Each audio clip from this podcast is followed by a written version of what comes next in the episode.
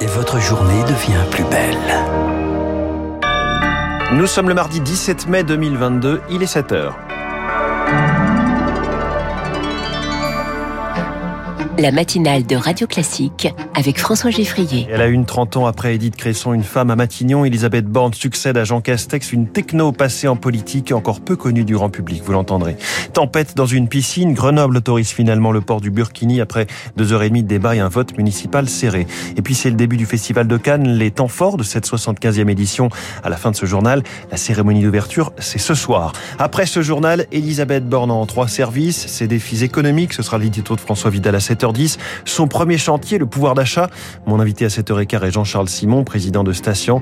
Et puis ses points faibles et forts, ce sera l'info politique de David Doucan à 7h25. Radio classique. Madame la Première ministre, chère Elisabeth, Madame la Première ministre, c'est Jean Castex qui accueille ainsi Elisabeth Borne hier soir sur le perron de Matignon. Deuxième femme seulement à occuper le poste 30 ans après Edith Cresson. Elisabeth Borne qui dédie sa nomination à toutes les petites filles qu'elle invite à aller au bout de leurs rêves. Discrète, travailleuse, cette polytechnicienne de 61 ans venue des rangs de la gauche s'est imposée finalement grâce à son bilan. Trois fois ministre des Transports, de la Transition écologique et du Travail. Elle reste peu connue du grand public. Anna Eo s'est promenée dans Paris hier soir, sa photo à la main. Ah, Michel Alliot-Marie, c'est une politique. Ouais, mais c'est pas elle. C'est pas Christine Lagarde non plus. Non, c'est pas elle. Non, je sais pas qui c'est. Panafieux, c'est pas Panafieux. Je sais plus comment s'appelle cette dame-là. Elisabeth Borne, ça vous... Voilà, c'est ça, oui. Vous savez ce qu'elle a fait un peu? Non. C'est la première ministre? Est-ce que vous saviez qui c'était avant euh, d'être à ce poste? Si je me trompe pas, elle était pas présidente du FMI Ah, de qui c'est? Non, non, ah bah non, le personnel politique. Alors, je veux vous dire, à l'heure actuelle, c'est le cadet de mes soucis. c'est une dame que j'apprécie pas beaucoup. Oh, elle était venue me voir sur mon lieu de travail quand on était en pleine réforme des cheminots. Qu'est-ce que vous lui reprochez exactement? De ne pas travailler pour les intérêts de la France. Qu'il y ait une femme au Premier ministre, c'est bien. Qui en est dans les grandes instances de décision, ce serait encore mieux. Les paroles de français au micro d'Anna Huot pour Radio Classique. Première urgence pour la nouvelle première ministre, constituer son gouvernement, une équipe resserrée qui sera connue dans les jours à venir. La nomination d'éventuels secrétaires d'État se fera dans un second temps, après les législatives seulement. Elle-même sera candidate dans la sixième circonscription du Calvados. En la nommant à Matignon, Emmanuel Macron fait le choix de la sécurité et de la loyauté. Le changement dans la continuité, beaucoup plus technocrate que politique. On est loin du renouveau promis pour le politologue Pascal Perrineau.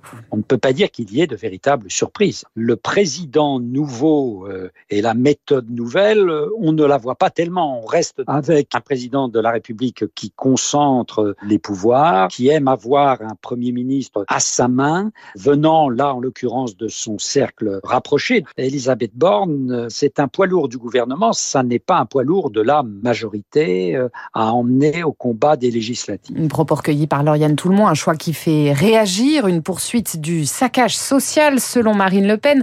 Une nouvelle saison de maltraitance sociale et écologique commence pour Jean-Luc Mélenchon. À la une également, Grenoble autorise le burkini dans ses piscines municipales. Le conseil municipal a donné son accord hier soir pour modifier le règlement intérieur des établissements après un vote serré, 29 voix pour, 27 contre et deux abstentions, Chloé Juel. Oui, c'est une adoption dans la douleur après deux heures et demie d'échanges tendus, l'opposition dénonçant la croisade d'Éric Piolle. Si le burkini vous est si cher, portez-le vous-même, a lâché une conseillère municipale. Alors que dira précisément le règlement intérieur des piscines à partir du 1er juin? Le mot burkini n'apparaîtra pas dans le texte. Seront autorisées toutes les tenues fabriquées dans un tissu conçu pour la baignade avec des formes ajustées près du corps.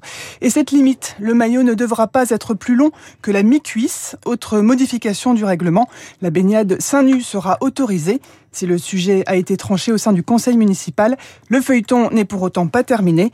Le préfet de l'Isère va saisir le tribunal administratif de Grenoble, une saisie sur instruction de Gérald Darmanin. De son côté, Laurent Wauquiez a annoncé que la région Auvergne-Rhône-Alpes, dont il est le président LR, cesse immédiatement toute subvention à la mairie de Les Grenoble. précisions de Chloé Juel Grenoble devient la seconde ville à autoriser le port du burkini après Rennes. C'était en 2018. En Ukraine, l'évacuation d'Azovstal se poursuit. Plus de 260 combattants ukrainiens, dont 53 blessés graves ont été évacués hier par les forces russes de la Syrie de Mariupol. Dans l'Est, les combats s'intensifient. 10 personnes sont mortes hier, à, Zvere, à oh là, Zverodonetsk, pardon, dans des frappes russes.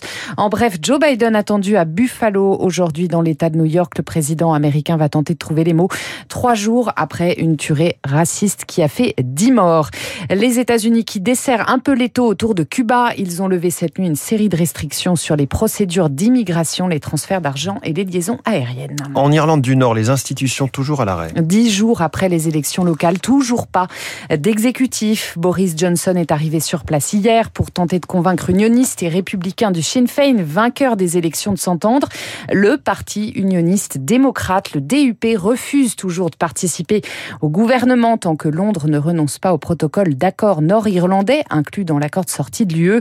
Une stratégie risquée selon Christophe Guidissen, professeur d'études irlandaises à l'université de Caen le DUP pourrait se trouver en difficulté parce que beaucoup d'électeurs nord-irlandais sont passablement agacés. Il faut comprendre que pendant toute cette période, les élus à l'Assemblée nord-irlandaise vont percevoir leur salaire. Donc les voir percevoir un salaire assez confortable tout en ne faisant rien et tout en laissant la région traverser des difficultés de plus en plus graves risque d'aboutir à un nouveau vote sanction contre le DUP. Propos recueillis par Azaïs Perronin, si la crise s'enlise, de nouvelles élections auront lieu dans six mois.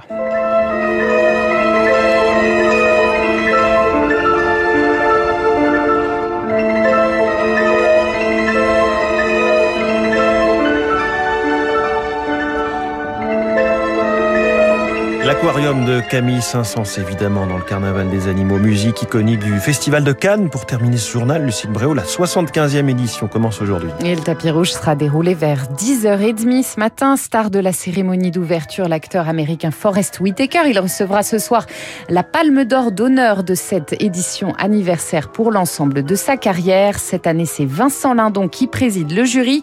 Film d'ouverture coupé de Michel Azanavicius, une comédie de zombies.